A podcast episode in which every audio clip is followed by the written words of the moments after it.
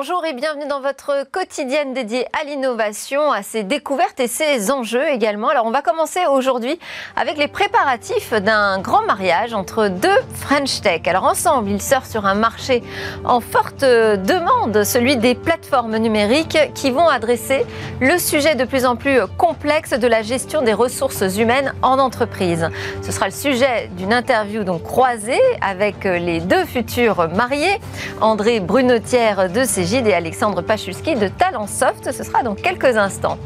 Et puis au cœur de cette émission, nous allons euh, mettre à l'honneur les territoires. On va s'intéresser au déploiement des réseaux pour faire un point d'étape. Alors où on en est, du mobile, du fixe dans les territoires, comment avancer ces déploiements, pourquoi l'échéance du plan France très haut débit a-t-elle été encore repoussée? J'aurai en plateau une représentation assez complète des opérateurs et des villes et collectivités locales. Et puis nous retrouvons notre rendez-vous Game Business. On parlera, on reviendra encore sur ce procès qui oppose Apple à Epic Games. Et on conclura par une innovation. On va découvrir des mini-robots chirurgiens. Mais tout de suite, place à l'interview.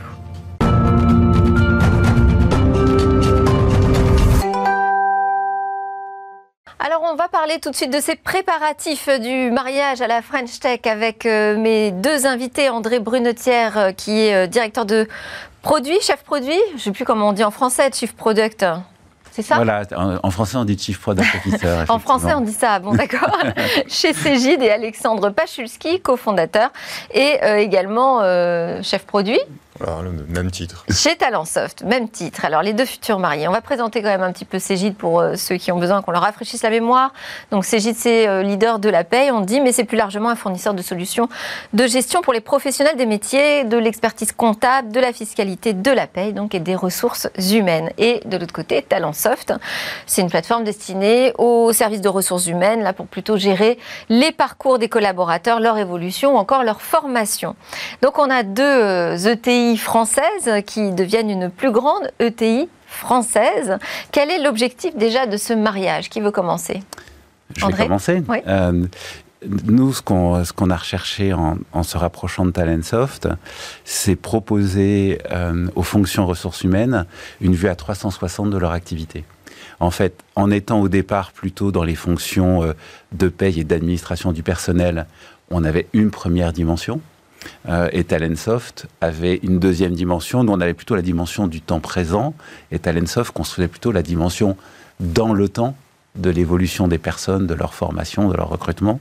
Et en, en rassemblant les deux, on arrive à une proposition de valeur pour les directeurs des ressources humaines et leurs équipes, et plus largement pour les managers, qui est vraiment complète et donc avec une forte possibilité de synergie entre nos offres. Donc je parle de mariage, mais c'est une acquisition. Pour, euh, pour Talentsoft, alors comment ça va se passer? Bien, d'abord. Euh, dans la veine de ce qu'a dit André, ce qui était important pour nous, c'est de continuer euh, de croître, d'avoir un, continuer d'avoir un impact justement sur l'emploi, la gestion des talents. Et pour ça, on sentait qu'il y avait une demande du marché, une demande des clients pour ce que les Américains appellent un one-stop shop, c'est-à-dire l'endroit où les utilisateurs vont se rendre et finalement avoir accès à tous leurs services RH. Et on sentait que c'était vraiment un, relais de croissance très important. Euh, et il n'y a pas beaucoup de possibilités, euh, comme vous l'aurez noté, pour faire un champion euh, français, un champion européen. et à partir du moment où on était déjà partenaire avec Cégide et on avait déjà des clients communs et une affinité qu'on a trouvée facilité évidemment euh, de par la complémentarité et puis euh, euh, la façon même dont on faisait le produit. On s'est dit que c'était probablement une excellente opportunité qui s'ouvrait devant nous. Alors, euh, vous auriez aussi bien pu être acheté par une entreprise euh, américaine. Est-ce que vous avez été sollicité? Est-ce que c'était le moment pour vous euh, de, penser à, cette acquisition, à ce moment où on, cède son entreprise à une autre, on se marie avec quelqu'un d'autre? Sans trahir de grands secrets, oui, on a été évidemment contacté souvent. Mais c'est vrai que vis-à-vis euh, euh, de nos collaboratrices et collaborateurs, vis-à-vis de, nos clients et vis-à-vis même de nous-mêmes, euh, on a toujours mis en avant une façon de faire de la RH européenne et a fortiori française. Et on pense que là-dessus, encore une fois, il y avait très peu d'opportunités, si vous réfléchissez bien, de continuer de croître et de s'associer à un grand industriel français, finalement, euh, un grand éditeur français. Donc, euh, au-delà du moment, c'était surtout euh, cette opportunité d'une demande client d'une envie de, de ces gîtes et de personnes qui se sont rencontrées en se regardant, en se disant on peut aller plus loin et on peut offrir davantage. Alors j'ai noté que ce marché de, des systèmes d'information autour des ressources humaines, il représentait à peu près 3 milliards d'euros en mhm. France. Je ne sais pas si vous me le confirmez, André Brunetière. Qu'est-ce qui porte ce secteur aujourd'hui? Alors bien évidemment, toute entreprise doit payer ses salariés et doit utiliser des outils pour ça, soit directement, soit en s'intéressant à un prestataire qui lui fait ses besoins de salaire.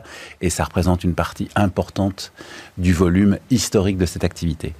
Euh, Qu'est-ce que ça va changer là, le fait de eh se ben, marier En fait, c'est le point sur lequel j'allais venir, c'est que il y a eu une période jusqu'à jusqu'aux années 2015 où la gestion des talents c'était le luxe pour les grandes entreprises. Mhm. Depuis 2015 et c'est vraiment en train d'accélérer, ça descend jusqu'aux PME qui s'interroge vraiment sur comment fidéliser, proposer des parcours à mes collaborateurs, parce que garder les talents, c'est même un problème pour les PME aujourd'hui.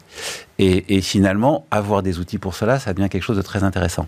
Et c'est là où le match... Et de plus en plus complexe aussi, je disais en introduction, mais aujourd'hui, la gestion des ressources humaines, c'est un casse-tête pour les RH.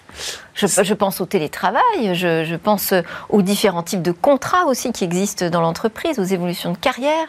Oui, effectivement, c'est-à-dire que maîtriser l'administratif, il y a beaucoup de pratiques, donc ça va. Maintenant, garder les collaborateurs, les, leur donner des encouragements dans le temps, et puis euh, leur proposer des choses qui vont les exciter à l'avenir, qui, est vraiment le vrai problème d'un DRH aujourd'hui. Euh, il a besoin d'outils pour ça, parce qu'effectivement, c'est devenu quelque chose de très compliqué.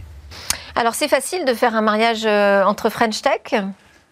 En tout cas, c'est largement facilité et là aussi, on, l'a vu dans, tous nos échanges, ne serait-ce que parce que, comme le disait euh, André, en associant deux champions, on va, euh, on le sait, euh, pouvoir offrir aux, collaboratrices et collaborateurs, grâce à la donnée dont on va disposer, qui est absolument unique, une proposition et une façon justement, comme, comme mm. tu l'as dit, d'encourager, d'exciter les collaborateurs. On le sait qu'en Europe, les gens n'ont pas forcément, euh, et d'ailleurs c'est vrai partout en Europe, la même attente, la même place donnée au travail.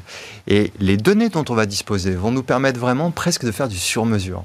Et ça, c'est intéressant. Et ce sur-mesure-là, il est très culturel. Alors, on va le faire pays par pays, on va le faire sur un continent dans ce qu'il a de, commun. Et vous le savez aussi bien que moi que c'est pas si facile. J'imagine que vous avez dépassé les frontières du continent européen. Oui, euh, mais bah, déjà le continent européen, c'est un beau continent. Hein, et il se trouve que nous sommes plutôt Europe du Sud historiquement chez Cégide et Europe du Nord chez Talentsoft. Donc il y a une complémentarité évidente. Qui et alors quand je vous demandais si c'était facile, c'est parce qu'on n'a toujours pas la date en fait euh, de la finalisation de ce contrat. Eh ben nous non plus. ah. Euh, pourquoi nous? Parce qu'en fait effectivement entre nous tout est clair sur euh, ce rapprochement, mais maintenant nous avons besoin d'autorisation des autorités de la concurrence et du ministère des Finances. Donc les dossiers doivent être instruits, nous espérons une, réponse au cours de l'été. Euh, et voilà, et dès, que ça, dès, que ça, dès que ça sera là, eh ben on démarrera, ça c'est clair. Merci beaucoup à tous les deux. André Brunetière, donc euh, directeur produit de Cégide, et Alexandre Pachuski, l'équivalent, on va dire, chez Talentsoft. Merci à tous les Merci deux. À vous. Alors c'est l'heure de notre talk, on va parler des territoires connectés. Música Alors ces territoires connectés, ça avance comment? On en parle avec Nicolas Guérin, président de la Fédération française des télécoms et qui regroupe donc 18 opérateurs parmi lesquels les principaux opérateurs euh, télécoms connus du grand public, à l'exception de Free. Mais ça tombe bien, nous avons également en plateau Maxime Lombardini du conseil d'administration du groupe Iliad, donc représentant de Free. Également avec nous en visio Patrick Chaise, sénateur de l'Ain, ardent défenseur de l'échelon local et président donc de l'AVICA, association nationale qui regroupe les collectivités qui sont engagées dans euh, l'aménagement du numérique de leur territoire, l'aménagement numérique. Je vais y arriver. Euh, première question pour vous, Nicolas Guérin, puisque euh, on en a déjà parlé ensemble hein, de ce New Deal mobile. En 2018, l'ARCEP et le gouvernement annoncent des engagements des opérateurs pour accélérer la couverture mobile des territoires. Donc, point d'étape, où en sommes-nous? Alors ça avance très très bien, puisque dans le New Deal, vous vous rappelez, il y a, différents engagements qui ont été pris. Il y a d'abord le fait de, généraliser la 4G euh, à tout territoire. Donc aujourd'hui, on est à 82% de, des sites des opérateurs qui ont été convertis à la 4G. Euh, ça veut donc dire que 82% de nos concitoyens peuvent accéder à des services euh, haut débit bien supérieurs par rapport à la 2G, à, la 2, à la 2G ou à la 3G. Et puis il y avait un autre dispositif aussi dans le New Deal qui est extrêmement important, c'était le fait de résorber les zones blanches. Donc on a aujourd'hui aujourd'hui déployé plus de 762 nouveaux pylônes qui permettent à des euh, zones d'habitation qui vont de quelques dizaines d'habitants à quelques milliers d'habitants ben, d'accéder euh, directement euh, à la 4G et donc à l'Internet mobile et à la voie mobile, alors que jusqu'à maintenant, ils n'avaient pas accès à ces, à ces services qui sont en général très très attendus. Maxime Lombardini, comment ça progresse sur le terrain? Ça fonctionne bien. Ça fonctionne bien. C'est une très bonne collaboration entre les services de l'État, euh, les opérateurs, puisqu'à chaque fois, on est quatre opérateurs sur le même pylône, donc il faut se mettre d'accord. Et c'était pas gagné à l'avance, et tout ça mmh. fonctionne très bien. Et euh, avec les élus également, qui ont toujours un travail important à faire pour euh, accompagner les installations de, pylônes dans les territoires. On arrive donc encore à poser des antennes et des pylônes Alors, c'est des endroits où c'est attendu. Alors paradoxalement, parfois quand ça arrive, ça peut susciter quelques résistances parce qu'un pylône c'est parfois visible mais on va sur des zones qui sont vraiment des laissés pour compte de la couverture. Et euh, chaque jour, on a des pylônes nouveaux qui sont installés à des endroits où vraiment il n'y avait pas euh, de débit ou euh, pas de couverture tout court. Donc c'est des, des vraies révolutions localement, parfois pour assez peu d'habitants, mais ces habitants, ils comptent aussi. Alors, on va justement donner la parole au sénateur euh, Patrick Chaise. Bonjour. Euh, vous, vous travaillez depuis euh, une quinzaine d'années, je dirais, à la mise en œuvre hein, de, réseaux de communication pour les communes de l'Ain. J'ai l'impression que ça accélère plutôt bien à votre niveau. Et je me posais la question, justement, puisque vous avez un des premiers réseaux d'initiatives publiques départementaux en zone rurale, c'est pas qu'une question d'argent, c'est aussi une question de volonté, non, de, sur le terrain, pour que ça avance. Oui, alors déjà pour euh, bien faire la différence, euh, nous passons du mobile au fixe hein, en parlant de, des initiatives euh, donc publiques, puisque sur le sur le mobile, les collectivités n'ont pas donc d'investissement réalisé. C'est bien donc ce sont bien les, les opérateurs qui réalisent ces investissements alors, dans le cas du New Deal, les collectivités interviennent pour accompagner, pour pouvoir cibler euh, certaines zones et donner des priorités. Ça a été euh, donc euh, une des négociations menées dans le cadre du, New Deal et qui est plutôt efficace. Aujourd'hui, donc sur, le mobile, nous regardons cela avec bien sûr grand intérêt pour que les objectifs soient tenus. L'objectif étant effectivement, comme l'a dit Nicolas Guérin, donc la couverture à 100% du territoire en 4G. Sur les réseaux d'initiative publique, oui, vous avez euh, tout à fait euh, raison. En fait, pourquoi des réseaux d'initiative publique? Bah, Tout simplement parce que euh, quand on a commencé à élaborer les projets de, fibre optique, la France a été finalement coupée en trois. Trois zones une zone très dense, les grandes villes, dans lesquelles on a considéré que la concurrence pouvait se faire par les infrastructures. Et donc là, on a laissé aux, opérateurs l'initiative de, réaliser. Une zone intermédiaire, qu'on a appelée la zone AMI, euh, euh, qui a été une zone sur laquelle euh, certains opérateurs, deux opérateurs en fait, se sont donc proposés de réaliser des investissements en ouvrant leur réseau aux autres opérateurs. ça a été donc une condition réglementaire de ça. Et puis tout le reste du territoire, bah, où en fait il se passait rien. Et, là, les collectivités, effectivement, ont donc pris leurs responsabilités et ont pris l'initiative euh, d'intervenir pour faire en sorte que l'ensemble du territoire national soit couvert. Donc à cette époque, il y a une quinzaine d'années, euh, et puis euh, c'est décliné au fil du temps. il fallait être visionnaire. Je crois que les collectivités l'ont été pour donc s'investir sur ce sujet. Alors, avant de, continuer sur le fixe, je voulais terminer le point sur le mobile déjà. Il faut qu'on parle un peu de la 5G. Sur la 5G, c'est plus délicat, Maxime Lombardini, quand on arrive euh, dans les territoires? Il faut être honnête, on n'est pas encore au même niveau de couverture que quand on parle du New Deal. Le, New Deal, c'est apporter la 4G et la couverture. Euh, la 5G, elle est en train de commencer par des zones plus denses. Euh, mais, on voit que euh, c'est pas forcément réservé qu'au grand territoire cette 5G finalement quand on observe les premiers hmm. déploiements. Alors on a fait nous euh, le choix de déployer des fréquences basses, des fréquences 700 qui permettent d'avoir une couverture très étendue. Donc aujourd'hui, on couvre déjà plus de 50% de la population. Mais c'est vrai qu'on ne parle pas de la même couverture que le New Deal qui va beaucoup plus loin à ce stade, mais c'est normal, la 5G démarre tout juste. Ça vient de commencer finalement. Un, point, sur la 5G aussi, Nicolas Oui, sur, sur, la 5G, en fait, euh, ça se déploie, on l'a toujours dit, qu'on allait faire un déploiement raisonnable, raisonné, euh, en concertation avec les collectivités dans le cadre de débats locaux. Donc c'est ce qu'on fait, ça, ça donc ça prend un peu plus de temps que effectivement euh, ce qui était ce qui était prévu à l'origine. Mais enfin, on a quand même un, bon rythme de déploiement puisqu'aujourd'hui on a plus de 12 000 sites qui sont euh, en 5G. Je parle tout opérateur confondu, hein, intégrant aussi euh, nos camarades de, Free. Donc 12 000 sites, plus de 12 000 sites et plus de 2800 sites qui sont sur des fréquences 3, 4, 3, 5 qui sont les fréquences qui ont été attribuées l'année dernière. Donc on a bien effectivement, comme vous le dites, une implémentation, un déploiement qui se fait dans les zones denses, mais aussi dans les zones moins denses. Et d'ailleurs, on a des obligations. On doit déployer un quart, faire un quart de nos déploiements dans ces zones moins denses, au bénéfice donc de zones qui par définition sont plus rurales ou, moins, moins urbaines en tout cas. Pas forcément le modèle qu'on avait euh, sur la 4G.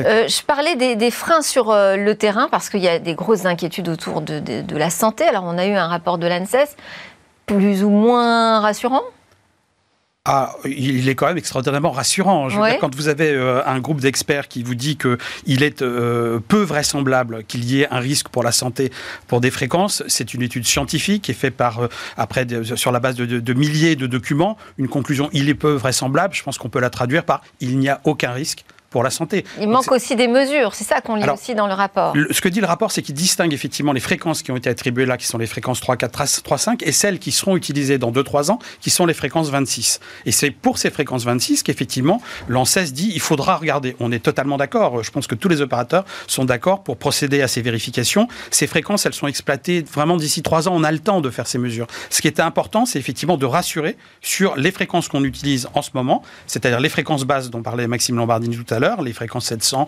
les fréquences 2100, et puis les fréquences 3, 4, 3, 5 qui ont été attribuées. Et là, je crois que le rapport de l'ANSES est sans équivoque. Il n'y a pas de risque pour la santé lié à l'exploitation de ces fréquences. Une réaction, Maxime Lombardini, là-dessus? Travaille avec l'ANSES? Oui, tout à fait d'accord avec euh, Nicolas Guérin. Et, point important, je crois que le déploiement de la 5G, on essaye tous de le faire de manière apaisée, dans des relations constructives avec les villes, donc au travers parfois de chartes qui euh, ajoutent quelques mesures qui peuvent être euh, rassurantes quand c'est nécessaire, mais il n'y a aucun risque avéré à ce jour et l'ANSES le souligne. Alors, Patrick Chaise, vous êtes également euh, euh, membre du comité de concertation euh, France Très Haut Débit. Et hier, le 11 mai, on a une publication de l'Observatoire du Très Haut Débit 2021 par la Fédération Infranum, mais aussi en partenariat avec l'AVICA. Qu'est-ce que vous retenez, vous, de cette enquête annuelle qui donne une bonne image, finalement, de ce qui se passe concrètement sur le terrain? Alors, ce que j'en retiens, c'est que le projet de déploiement de la fibre optique est, vraiment à, son apogée et, se développe de façon très importante.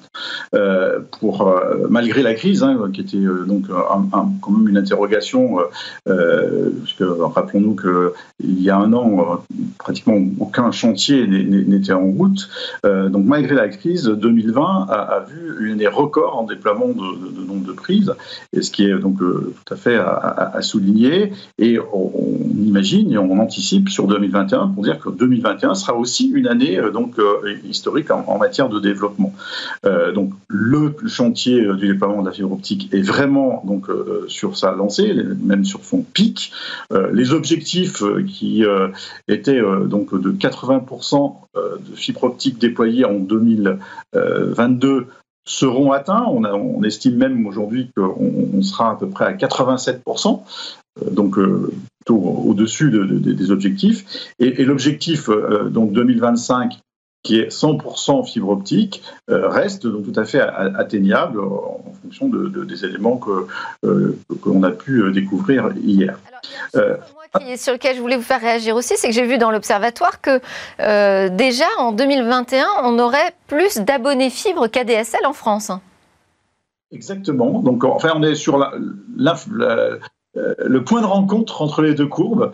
Euh, pour, euh, donc, ça, c'est plutôt là aussi quelque chose de très révélateur hein, qui, démontre que eh, eh, bien, la fibre pèse autant que le, réseau cuivre aujourd'hui dans, nos territoires. là, je, suis convaincu que vous auriez posé la question il y a seulement cinq ans, personne ne vous aurait donc donné cette, cette prévision. Donc ça veut dire qu'il y a une appétence pour la fibre, que l'ensemble de nos concitoyens donc, sont vraiment donc, euh, intéressés à cette technologie. Et la crise sanitaire, pour le coup, a certainement joué aussi son rôle, puisque, donc, euh, rappelons-nous qu'au 15 mars, euh, on a tous basculé sur le numérique avec des, utilisations ou des utilisateurs qu'on n'avait même pas imaginé. Et je pense notamment à l'éducation, puisque donc, on n'avait jamais, jamais anticipé qu'on ferait euh, de, des cours euh, par euh, le, biais de, du réseau donc, numérique. Pas, et, à cette échelle, en tout cas, ouais. Mais, mais, alors pourtant, pourtant on voit l'échéance du plan France très haut débit à chaque fois retardée. Qu'est-ce qui se passe, Nicolas Guérin Alors non, il n'a pas vraiment été retardé. Hein, l'objectif a enfin là, on est passé de 2022 à 2025, voire 2030. Le 2025, c'était effectivement 100% euh, fibre. Donc ça, le, c'était la promesse d'ailleurs d'un candidat euh, à la présidence. Et, et, et, ça, c'est toute la France. En fait, les chiffres que vous citez, qui ont été légèrement retardés, euh, c'est la partie AMI sur la zone 2 que, que citait M. Chaise tout à l'heure, qui est effectivement la zone moins dense, sur lequel, à cause du confinement, à cause du Covid, à cause des problèmes de productivité, il y a quelques mois de retard. Mais on va résorber ce retard. Aujourd'hui, on a 25 millions de foyers qui sont raccordables à la fibre et 10,3 millions de clients. 10,3 millions de clients. L'année dernière, on a rendu raccordable 6 millions de foyers, plus qu'en 2019, euh, euh, une année qui était, qui était 100% sans aucun confinement, sans aucun problème de production. Donc on rattrape ce retard. On rattrape ce retard. Il était lié à quelques mois de, de, de, problèmes, de, que tout le monde peut comprendre. On va rattraper ce retard et puis on va accélérer. Et on va accélérer non seulement sur ce volet de, de, rendre les foyers raccordables, mais aussi sur le nombre d'abonnés. C'est ça la très bonne nouvelle de, de, cet observatoire, c'est que pour la première fois, on, on voit véritablement une augmentation très très significative du nombre d'abonnés encore faible, 10,3 millions de clients. L'opérateur que je, représente aimerait bien avoir un, taux de, de, remplissage, voilà, Orange, beaucoup plus élevé, 10,3 millions sur 25. Donc on a encore effectivement des progrès à faire et, pour, pour, convaincre nos concitoyens de, passer à la fibre. Et tout ça, c'est lié aussi, il faut le dire, on avait de la chance en France d'avoir un ADSL de bonne qualité, ce qui n'est pas tout à fait le cas partout dans le monde. Qu'est-ce qu'il faut encore euh, mettre en place pour qu'on accélère davantage sur la fibre optique, Maxime? La première chose que je voudrais dire, c'est que c'est un succès collectif euh, énorme, ce déploiement fibre en France. On peut parler de retard, mais on est très en avance par rapport aux autres pays européens et apporter souvent plus d'un gigabit euh, à, des foyers qui parfois n'avaient que 3-4 mégabits jusque-là en ADSL. Je pense au réseau d'initiative publique, par exemple. C'est assez extraordinaire. Et tout ça pour des prix qui sont assez bas. Enfin, on parle d'abonnements euh, entre 20 et 40 euros, euh, comparé aux autres pays d'Europe, généralement. Fibre, on est plutôt autour de 40 quand même. Hein. Même 40 euros. Mm. aux États-Unis, un équivalent, ça n'existe pas déjà, et c'est beaucoup, beaucoup, beaucoup plus cher. Et on trouve ça nulle part ailleurs en Europe. Donc euh, un très grand succès est collectif, c'est-à-dire c'est les opérateurs, c'est la puissance publique, c'est euh, localement euh, tous les élus locaux, et tout ça fonctionne bien. L'appétit des Français est très fort. Alors qu'est-ce qu'on peut faire pour aller encore plus vite et remplir les réseaux? Là, il y a une, mesure, mais qui est, je crois, en préparation chez Orange, qui est d'arrêter déjà la commercialisation du cuivre, ne plus vendre de nouveaux accès sur toutes les zones où il y a déjà quatre opérateurs fibres et que le fibrage est bien fait. Donc là, l'incitation à migrer vers la fibre euh, est très forte. Et puis, euh, dans un deuxième temps, euh, mais ça c'est entre les mains de l'opérateur historique qui détient le réseau, c'est le démontage. Mais la première étape est très importante déjà d'arrêter de vendre de nouveaux accès cuivre. Ça veut dire qu'au gré des déménagements. Si les citoyens souhaitent quand même avoir de la DSL L'objectif, si je peux me permettre, c'est de les convaincre qu'effectivement la fibre leur apportera exactement les mêmes services, euh, voire plus, voire, beaucoup plus, voire beaucoup plus. Mais en tout cas, ils ne perdront rien. Oui, mais il y a toujours cette inquiétude de l'installation, la fibre qui va devoir euh, passer dans mon jardin, euh, traverser mes murs. C'est pour ça que le, processus de fermeture du cuivre, d'abord, ça ne peut pas être qu'un processus de l'opérateur historique. Ça doit être un processus de marché avec le régulateur, avec les pouvoirs publics, avec nous aussi, nos autres partenaires, les opérateurs, qui, sont aussi des, des clients d'Orange sur la partie cuivre. Donc il faut un processus de concertation. il faut rassurer, tout simplement. Encore une fois, en matière de télécommunication, on a besoin d'expliquer et de rassurer les gens. Il faut les rassurer sur le fait que oui, peut-être va falloir tirer un fil euh, du poteau vers euh, leur maison, mais ça se fera euh, très facilement remplacement du faire des expérimentations. Voilà. Et, donc c'est exactement là où je voulais en venir, c'est-à-dire qu'on est en train de mener des expérimentations. On va continuer de mener des, expérimentations. de quoi? On prend une ville, on prend une zone, et puis effectivement, on, on simule le processus de passage à la fibre. C'est-à-dire qu'on explique aux gens qu'effectivement, ils peuvent passer au cuivre, on leur montre comment ça, se passe, on travaille avec tous les opérateurs, on travaille avec les entreprises qui sont sur la commune, etc., pour montrer à tout le monde que ben, l'avant et l'après fibre, ils auront plus de services, pas moins, et qu'il n'y aura pas de conséquences négatives de la fermeture du cuivre. Et ça, ce sont, on a passé une étape très très importante l'année dernière avec une, expérimentation à Lévis-Saint-Nom dans les Yvelines, et là, on va proposer à nos partenaires, aux régulateurs, quatre nouvelles expérimentations euh, dans les semaines, mois à venir pour justement poursuivre ce travail de, de, pédagogie qui est extraordinairement important, encore une fois, pour que tout se passe bien et que le cuivre puisse s'éteindre tranquillement aussi, hein, parce que l'idée c'est que les, les, gens qui résistent, euh, qui ne voudraient vraiment pas passer euh, euh, à la fibre, aient le temps de s'habituer.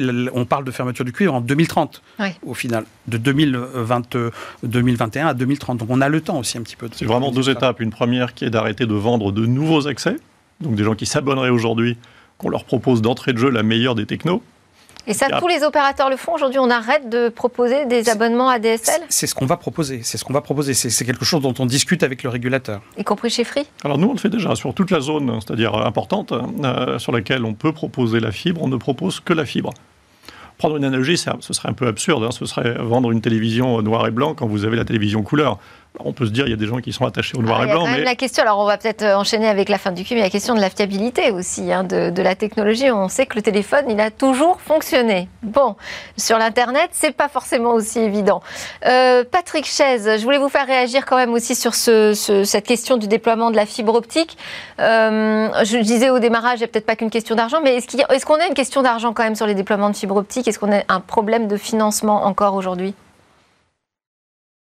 Alors, j'allais dire aujourd'hui, euh, depuis peu, depuis le temps de relance, euh, on est euh, on garantit qu'on va donc sur du 100% fibre. Néanmoins, le réseau fibre optique, comme tous les réseaux, sont des réseaux vivants.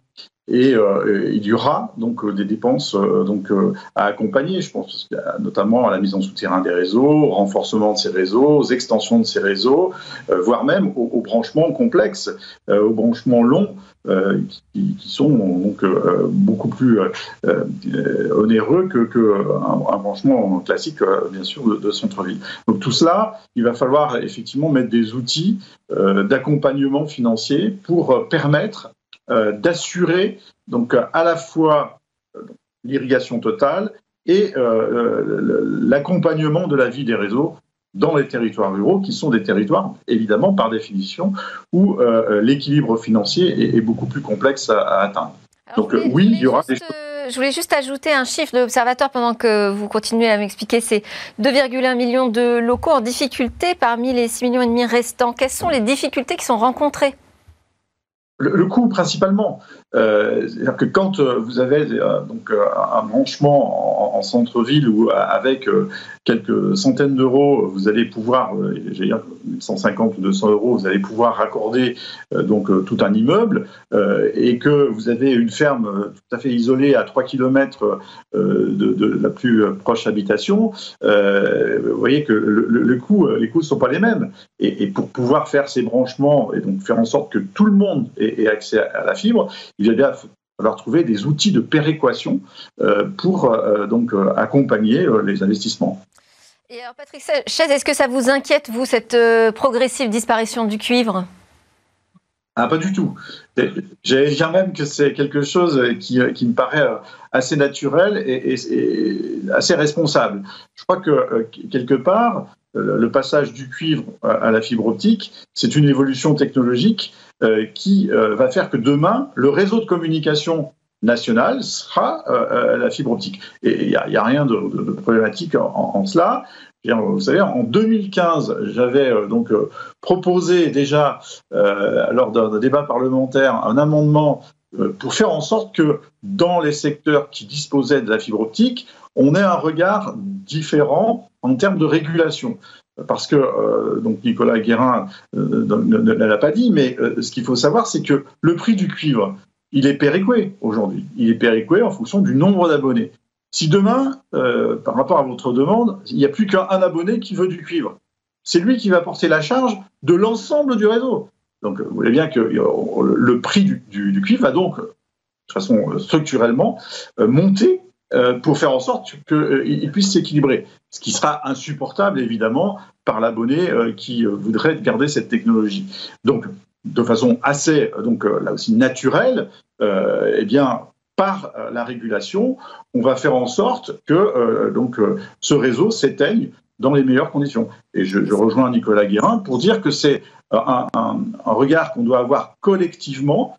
Euh, Orange a été l'opérateur historique qui avait donc le monopole de ce réseau, mais c'est un réseau national euh, et, on doit donc, euh, à mon sens, collectivement trouver les bonnes solutions pour que tout le monde sorte gagnant-gagnant de cette opération. Est-ce que les prix ne risquent pas d'augmenter avec la fin du cuivre, Maxime Lombardini? On est sur un marché où il y a beaucoup de concurrence. C'est la meilleure des garanties, je pense, euh, sur les prix. Euh, et d'autre part, comme le disait euh, le sénateur Chaise, on ne peut pas entretenir durablement deux réseaux nationaux, un réseau cuivre et un réseau fibre avec le même nombre d'abonnés au bout, hein, puisqu'il n'y a pas plus de Français qui vont prendre des accès. Donc non, je ne crois pas qu'il y ait de crainte sur une augmentation des, des abonnements, enfin, pas de la part de Free en tout cas. Réaction?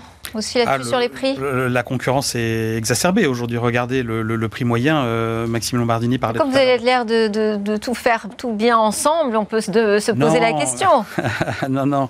Bon, la, concurrence est très très forte en France. Hein. Regardez ce qui, ce qui se passe dans les autres secteurs. 2012, euh, base 100, les tarifs des télécoms euh, baissent de 40 points aujourd'hui, alors que le tarif de l'électricité, des transports augmente de 10 à 50 points. Donc on est le seul secteur d'infrastructure dont les tarifs se sont euh, autant baissé. Et puis on parlait de comparaison avec euh, l'international. Aujourd'hui, le prix moyen payé par un, par un Français pour du, une offre multiplet, c'est 25 euh, euros. Américain, 94 euros. allemand, 45 euros. espagnol, 44 euros. Donc on est sur des cette concurrence, d'ailleurs, Free a lancé l'offre Free Pro. elle arrive aussi sur le marché des entreprises. Et je voulais noter aussi ce chiffre qui est sorti de l'Observatoire. C'est une entreprise sur trois qui est désormais raccordée à la fibre optique. Merci à tous les trois. On peut malheureusement pas aller plus loin dans notre discussion. Merci à Patrick Chess, sénateur de l'Ain, président de la VICA, à Maxime Lombardini, euh, vice-président d'Iliade Free, et à Nicolas Guérin, président de la Fédération française des télécoms. Alors, juste après la pause, on enchaîne avec notre rendez-vous Game Business pour parler d'Apple et Epic.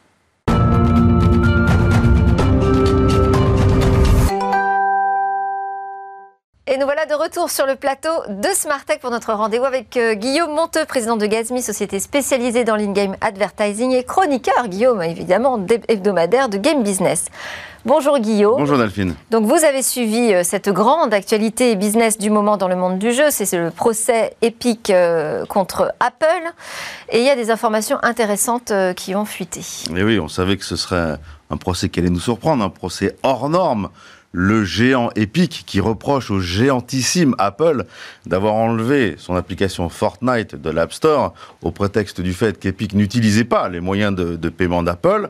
Donc une dimension industrielle, une dimension euh, théâtrale, on est vraiment servi. Alors le procès, il avance sur le fond.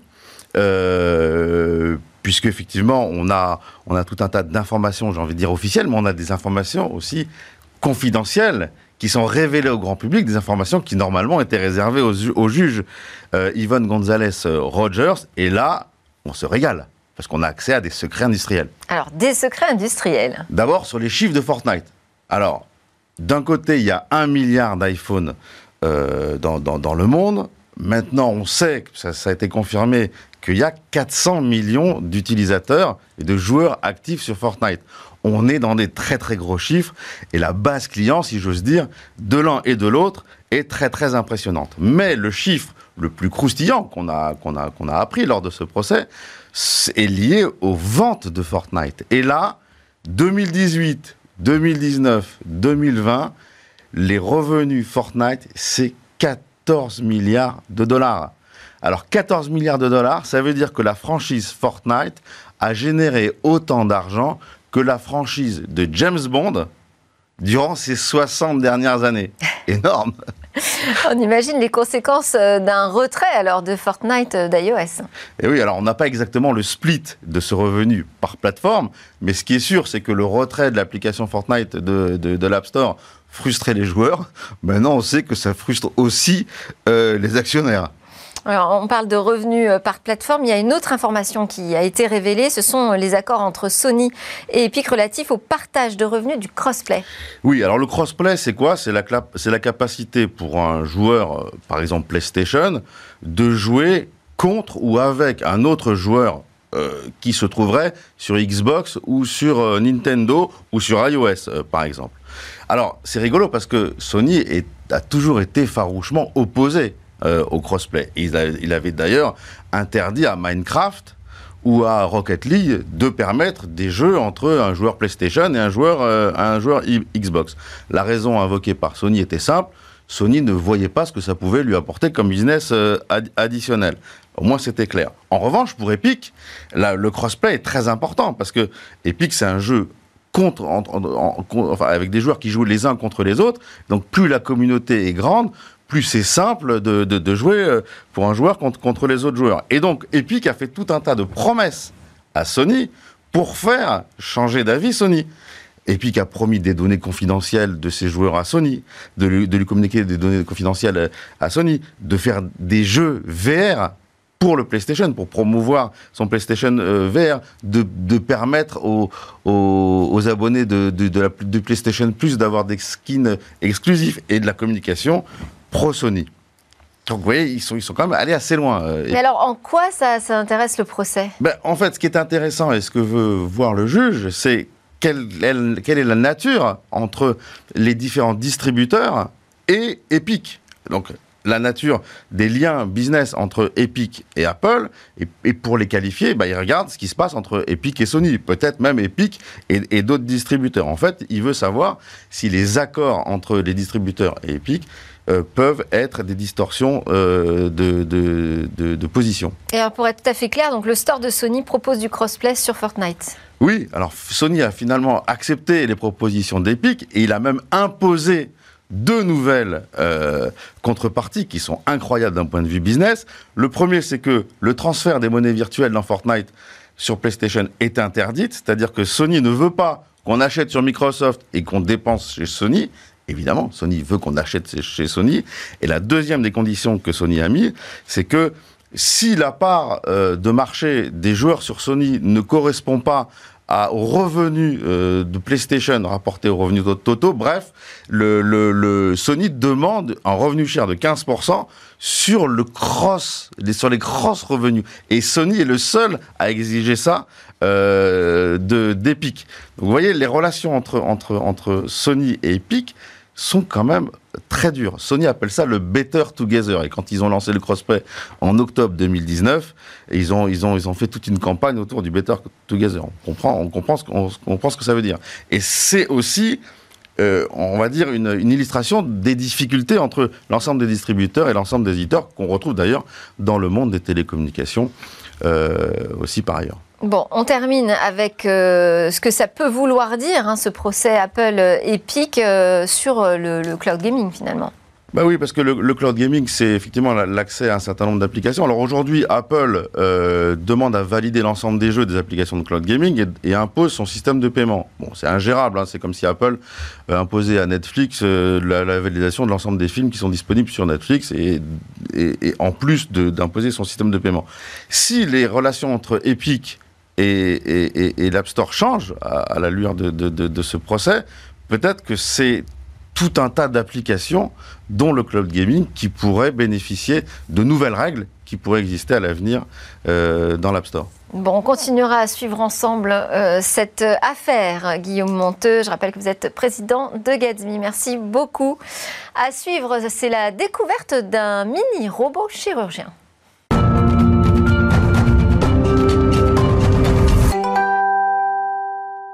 Bonjour Cécilia. On a une première génération de robots chirurgicaux qui a déjà passé la, porte des blocs euh, opératoires. Euh, ils sont précis, mais quand même très imposants. Alors vous allez nous présenter ce qui préfigure la génération de demain. Oui, parce que la génération de demain, vous l'avez dit, elle sera beaucoup plus petite, elle sera miniaturisée et encore plus précises de façon microscopique. Comme cette innovation que je vous présente aujourd'hui, le fruit du travail entre un chercheur du Waste Institute d'Harvard et un ingénieur de Sony. Ensemble, ils ont réalisé ce qu'on appelle le mini RCM pour Remote Center of Motion Manipulator.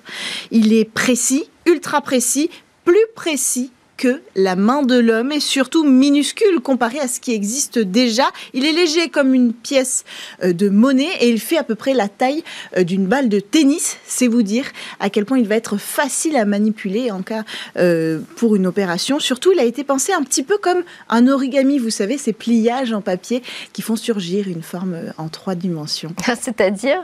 Alors en fait, les deux chercheurs ont utilisé une technique particulière euh, ils voulaient créer une forme de parallélogramme pour servir de structure euh, principale au robot. Donc pour ça, ils ont euh, empilé des, euh, des matières premières. Et ensuite, au laser, ils ont découpé le tout de sorte que quand ça ressorte, ce soit emboîté, un petit peu comme un, un pop-book, vous savez, quand on l'ouvre et qu'une structure en 3D euh, sort. C'est le même principe, vous l'avez vu euh, sur les images. La structure a pu sortir comme ça, toute liée en un seul morceau. Ce qui permet aussi finalement, avec cette technologie, d'aller beaucoup plus vite dans la production pour, si plus tard, on peut produire industriellement ce robot. Alors, à l'intérieur, ils ont ajouté trois actionneurs linéaires dans la structure.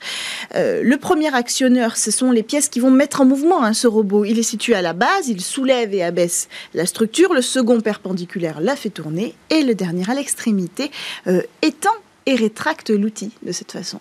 Et l'actionneur, il fonctionne à l'électricité. Exactement. Euh, cette technologie, en fait, elle est assez impressionnante de miniaturisation. Elle a été construite avec un matériau en céramique piézoélectrique, c'est-à-dire qui va changer de forme avec le courant électrique. Et donc c'est un peu comme euh, un train sur des rails. Euh, il y a un petit rail dans l'actionneur et le courant électrique en passant va actionner le runner euh, Edit qui va glisser le long du rail et c'est ça qui va mettre en marche la machine si j'ose dire. Mais c'est un matériau qui se déforme à cause des courants électriques, donc assez facilement. Donc pour de la robotique de précision de la chirurgie, c'est pas l'idéal on a ajouté en plus de ça, on ne peut pas le voir sur les images parce que c'est trop petit, euh, des capteurs LED qui vont surveiller les écarts de mouvement qui euh, vont être corrigés grâce à un algorithme puisque c'est relié à une machine. Et donc ça va permettre même de gommer les écarts de mouvement dus à l'homme, les tremblements par exemple. Alors oui, donc vous parlez euh, de, l'homme, ça veut dire que derrière ce robot, il y a toujours un humain qui travaille? Évidemment, il y a toujours un humain qui travaille. Aujourd'hui, on en est là, hein, dans la chirurgie robotique. Jamais un robot ne se lance tout seul dans une chirurgie.